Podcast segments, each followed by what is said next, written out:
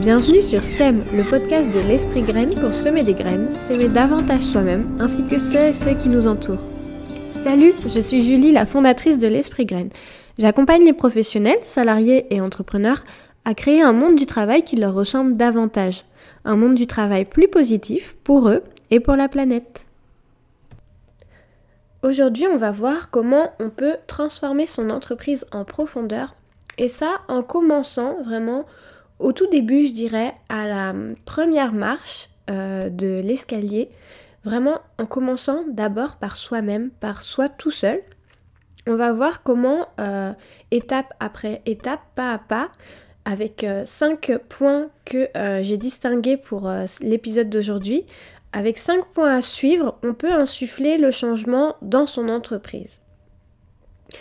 D'abord, je voudrais te rappeler que si aujourd'hui tu as l'impression de ne pas pouvoir faire grand-chose pour ton entreprise au niveau du changement de la transition écologique, si tu as l'impression que tu es plutôt, euh, on va dire, euh, sans, pas sans défense, mais euh, que tu n'as pas les armes en fait pour le faire, que tu n'as pas le statut pour le faire, tu n'as pas le pouvoir, on, va dire, de, de réussir ça, eh bien moi je t'encourage à regarder ce qui se fait autour de toi.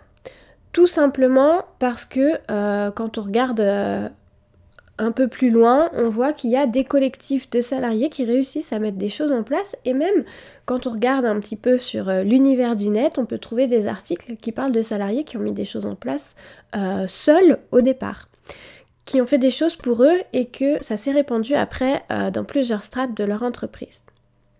Donc moi, je voudrais t'encourager à, à faire ça en fait de la même manière à t'inspirer d'eux et euh, à pouvoir créer ton propre chemin pour instiller le changement dans ton entreprise.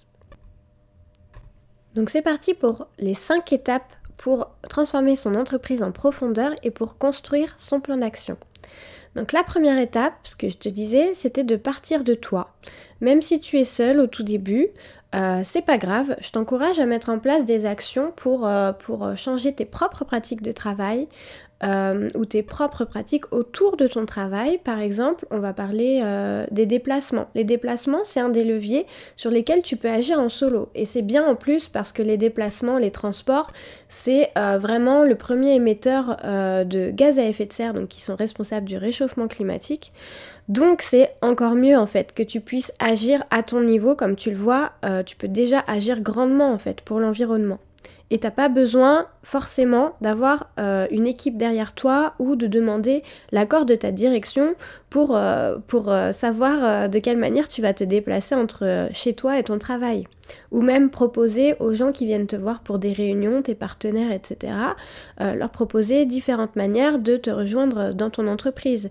S'il y a des stationnements et des pistes cyclables pour les vélos, s'il y a des arrêts de bus, où, où est la gare, etc.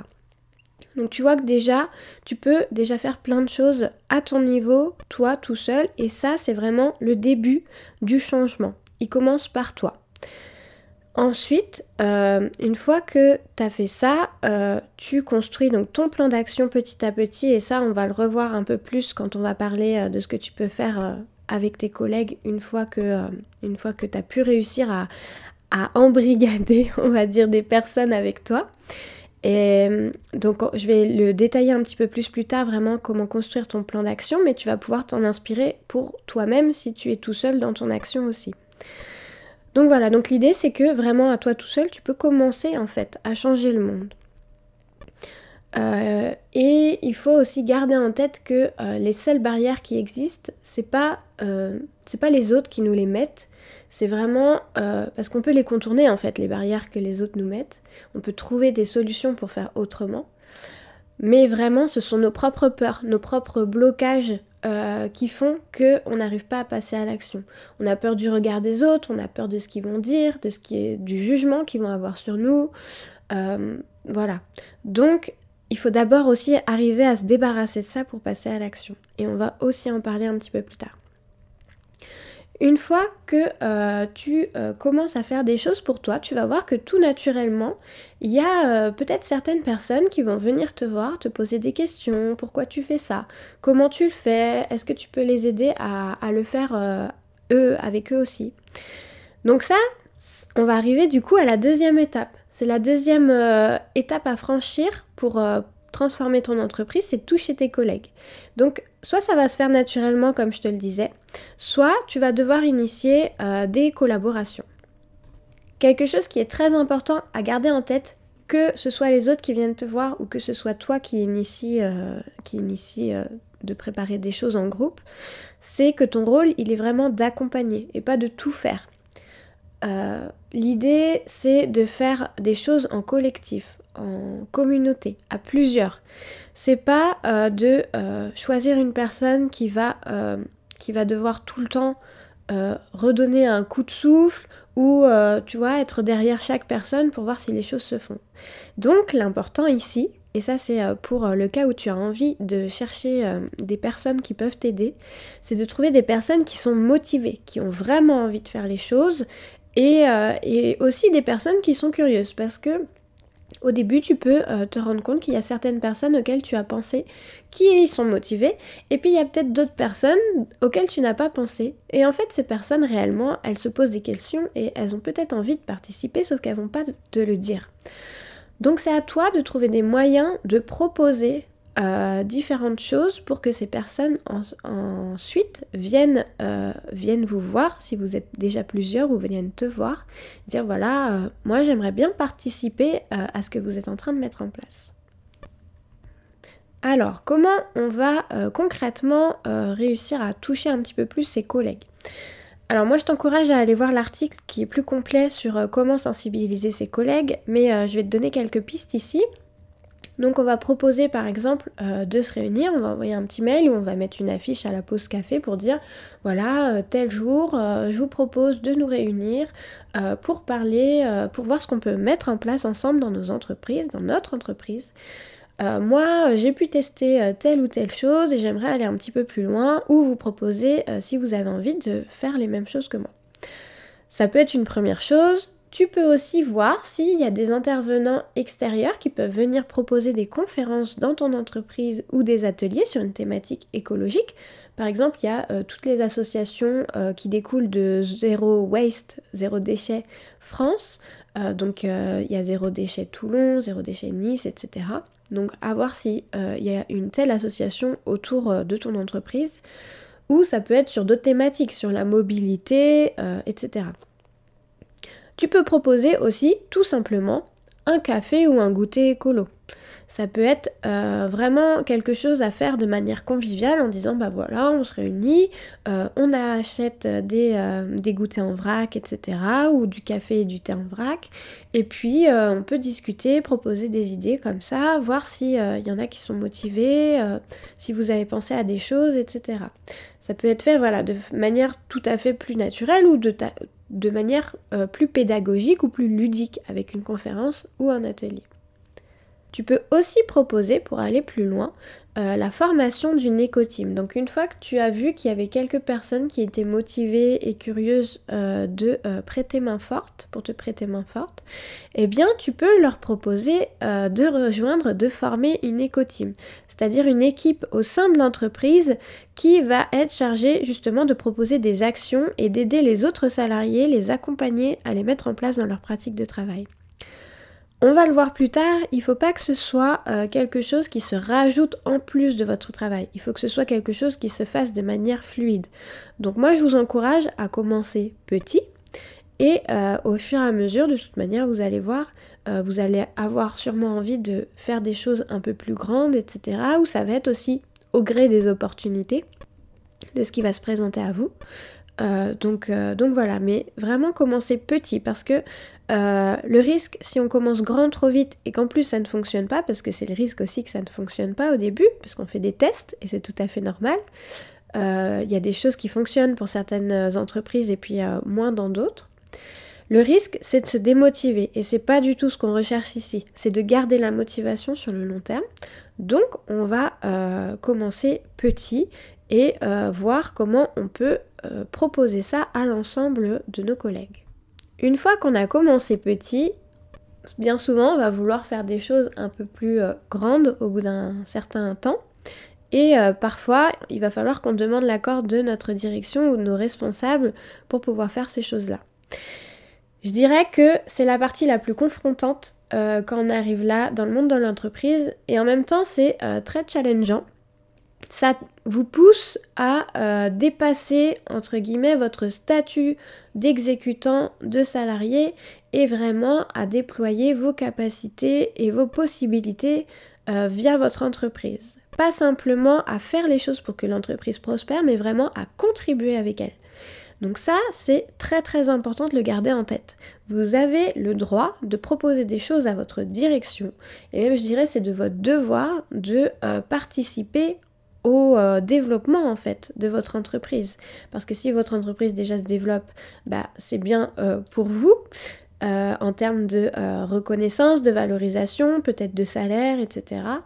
Et puis, puis voilà, c'est quelque chose qui donne aussi plus de sens au travail que vous faites.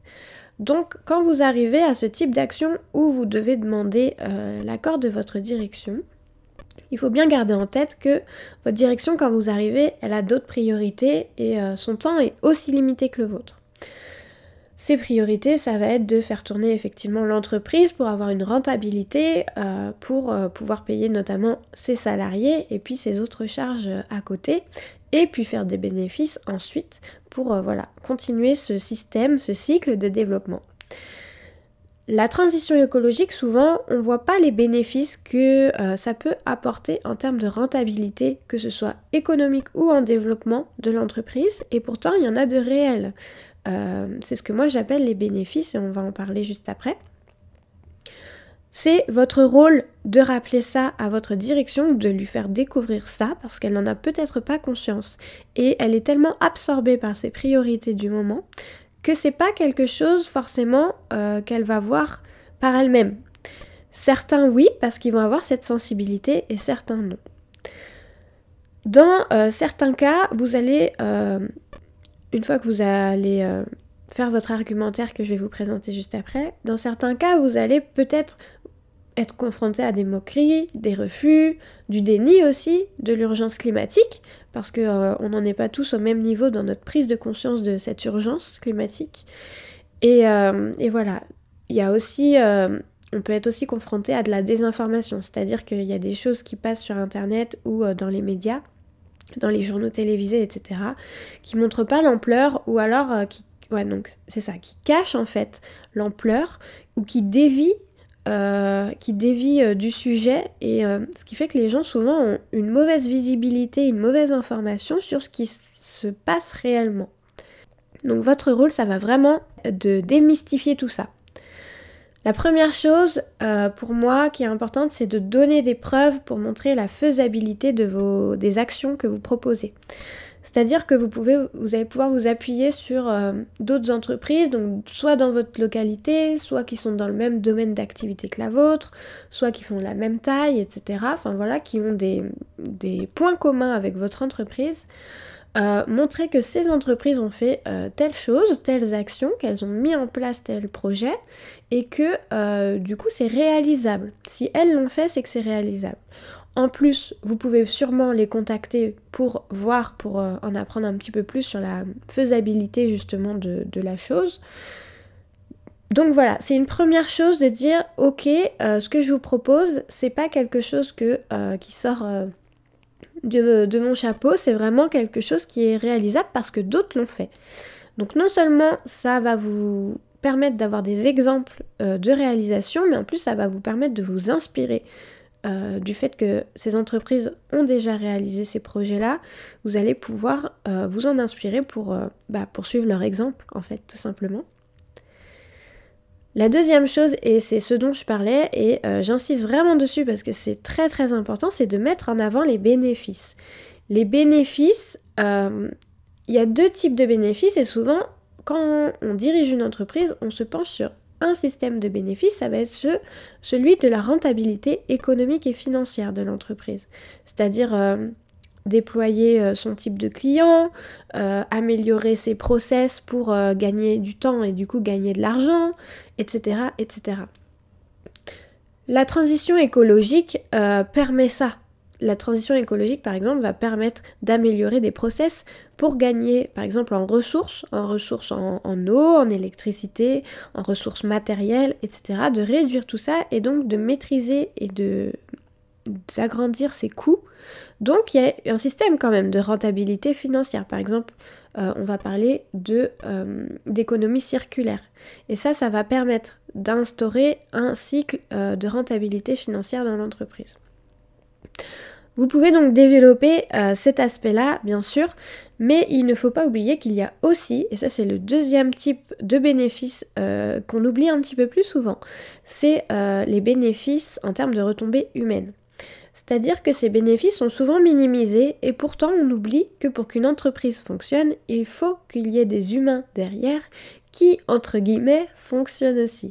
Et pour que ces humains fonctionnent bien, il faut qu'ils soient motivés, il faut qu'ils aient envie, il faut qu'on les pousse à euh, chercher des idées, à les mettre en place de la meilleure manière possible, etc. Une entreprise qui a des salariés euh, qui sont démotivés, euh, qui sont par exemple en burn-out, etc., du coup en fragilité en termes de santé, c'est une entreprise qui va être elle-même fragilisée. Il va y avoir beaucoup de turnover, euh, en plus les salariés vont pas donner le meilleur d'eux-mêmes, etc. Une entreprise, on va prendre les deux extrêmes, qui est au contraire euh, fait attention au bien-être euh, de ses employés. Et le bien-être de ses employés, ça fait partie aussi euh, de euh, ce qu'on recherche avec la transition écologique parce qu'il y a une, euh, une, partie vraiment sur le fait que on va faire plus attention, on va minimiser certaines tâches, etc. ce qui est recherché, c'est vraiment aussi de permettre aux employés de déployer leurs convictions pour se sentir mieux au travail, etc. Donc une entreprise qui va faire attention au bien-être de ses salariés, euh, va avoir des salariés forcément très motivés à venir travailler, des salariés qui vont mettre toute leur créativité euh, au service de leur entreprise, qui euh, vont être tellement heureux en fait de venir travailler qu'ils vont vraiment donner toute leur énergie pour ça. Et c'est une entreprise forcément qui va mieux fonctionner, qui va être, qui va mieux s'adapter aussi. voilà. Donc euh, c'est quand même une partie très importante. Donc quand on parle de bénéfices, faire bien attention à montrer à la fois les bénéfices en termes de retombées économiques, mais aussi ceux en termes de retombées euh, humaines. La troisième chose dont il va falloir parler dans votre argumentaire, il faut forcément passer par là, ça va être de lever les blocages pour faciliter la prise de décision de votre direction. Euh, je le disais au tout début, euh, sur la partie euh, pour convaincre sa direction, parfois on est confronté à des moqueries, à du déni, à de la désinformation, etc. Votre rôle du coup, ça va être d'informer avec des vraies sources, d'où les preuves dont on parlait tout à l'heure, mais aussi du coup ça va vous permettre de lever certains blocages on se crée facilement des croyances, on entend parler de certaines choses, on les tient pour vraies, on va pas forcément vérifier, etc. Et euh, c'est des freins. En fait, on se crée soi-même des freins euh, qui vont nous empêcher de passer à l'action. Et ça, c'est valable autant pour vous que pour votre direction. Ces freins, notamment concernant l'action climatique, ça va être euh, on n'a pas le temps de le faire, c'est pas notre travail on n'est pas expert là-dedans, donc vaut mieux pas le faire. C'est compliqué, ça va nous coûter cher, etc. Ça sert à rien, etc. Donc l'idée ici, ça va être d'anticiper ces freins pour les lever et du coup de démontrer le contraire, ou au moins d'ébranler ses croyances. On n'a pas le temps. On n'a pas le temps, certes, mais on a peut-être le temps de faire des petites actions. Ça nous coûte absolument rien. Mettre un bac de tri à côté de la photocopieuse, ça ne coûte rien. Pour, euh, ou mettre un bac pour euh, que les gens déposent les feuilles qui vont servir de brouillon, ça ne coûte rien, etc. etc.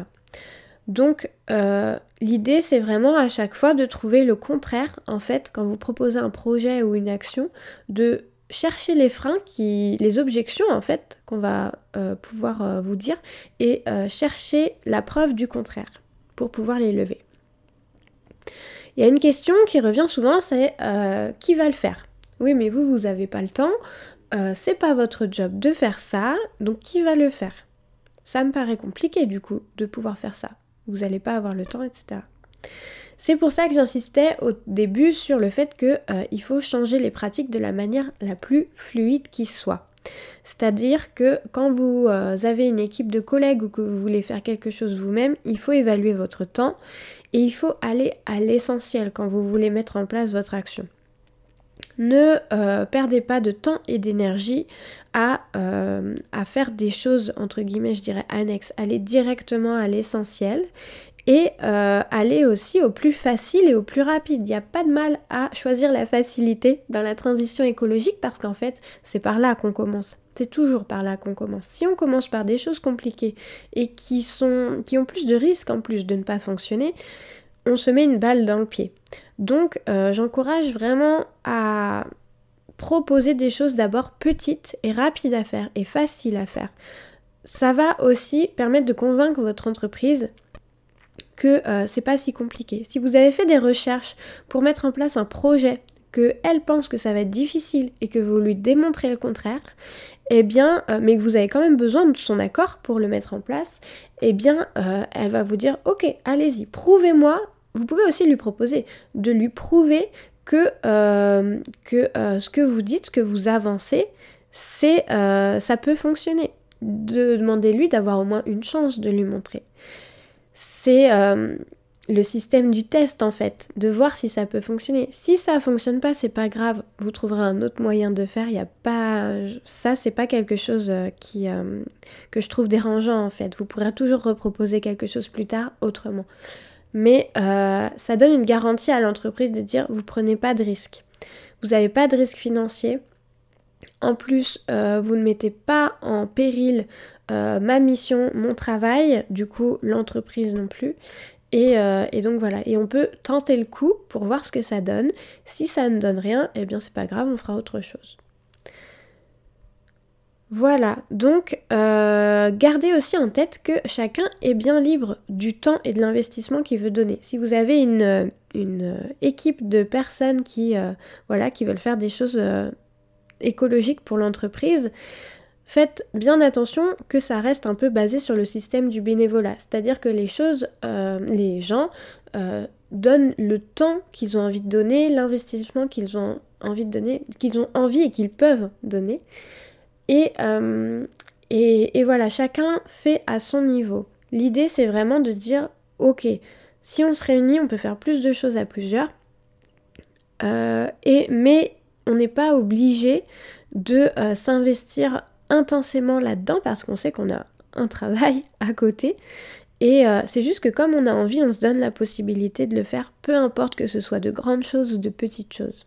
Toujours commencer, euh, quoi qu'il en soit. Quand vous avez fini votre argumentaire euh, pour présenter votre projet, que vous avez montré les bénéfices, que vous avez parlé des objections qui peuvent vous être faites et que vous les avez levées, vous répondez tout simplement aux questions euh, complémentaires qui peuvent vous être posées. Si c'est des questions euh, auxquelles vous n'avez pas tout de suite les réponses, demandez le temps de pouvoir apporter la réponse.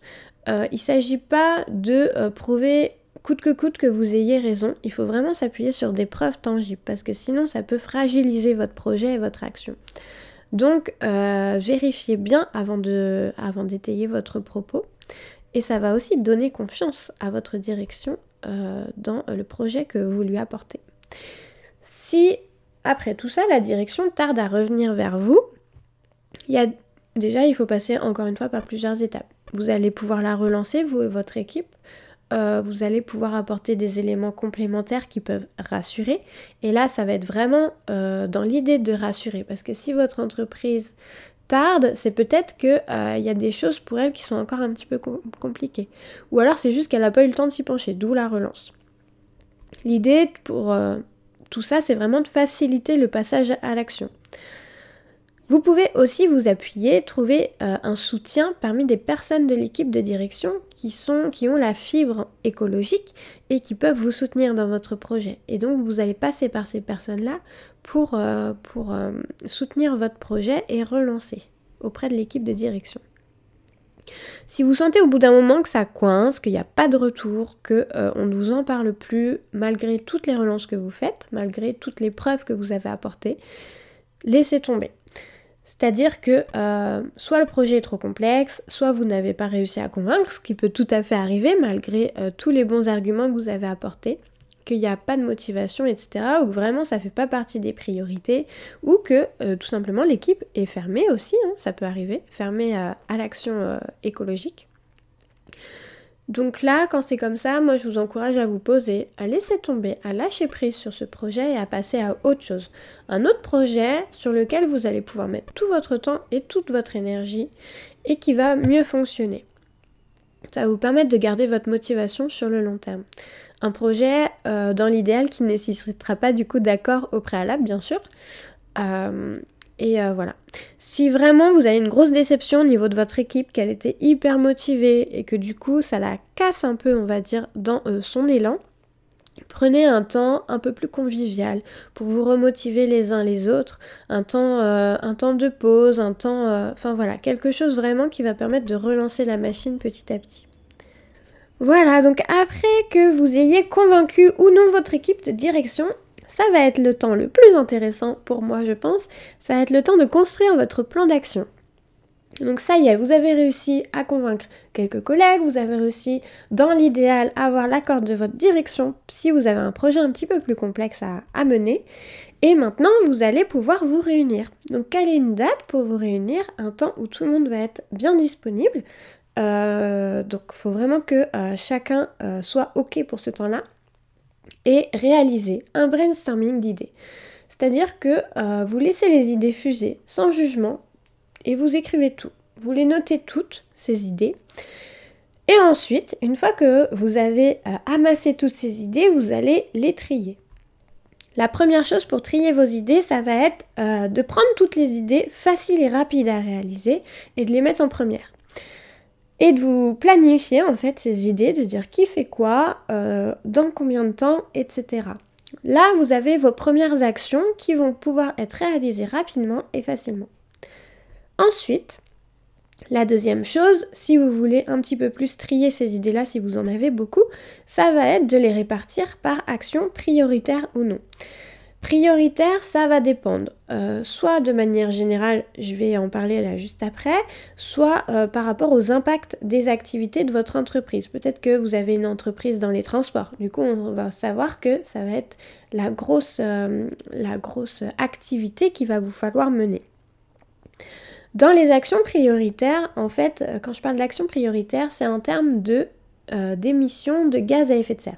On sait qu'il y a des activités humaines qui émettent plus de gaz à effet de serre que d'autres et c'est ces gaz qui sont responsables en majorité du réchauffement climatique et de tous les aléas climatiques euh, qui s'en suivent derrière. Donc euh, on connaît on connaît ces, bases en fait sur lesquelles on peut agir aujourd'hui. Elles sont réparties différemment si on parle de euh, l'échelle individuelle ou l'échelle collective, mais c'est à peu près toujours les mêmes, donc je vous les donne ici. La première chose, on en parlait au tout début, ce sont les transports. Les transports sont très dévastateurs au niveau du réchauffement climatique. L'alimentation, parce que notre système d'alimentation intensif est euh, de la même manière euh, très émetteur de gaz à effet de serre, notamment par les élevages et la déforestation. Les énergies des bâtiments, euh, notamment via le chauffage des bâtiments. Et le dernier, ça va être les achats. Euh, les achats euh, que nous faisons, là où nous mettons notre argent, euh, fait que nous allons produire et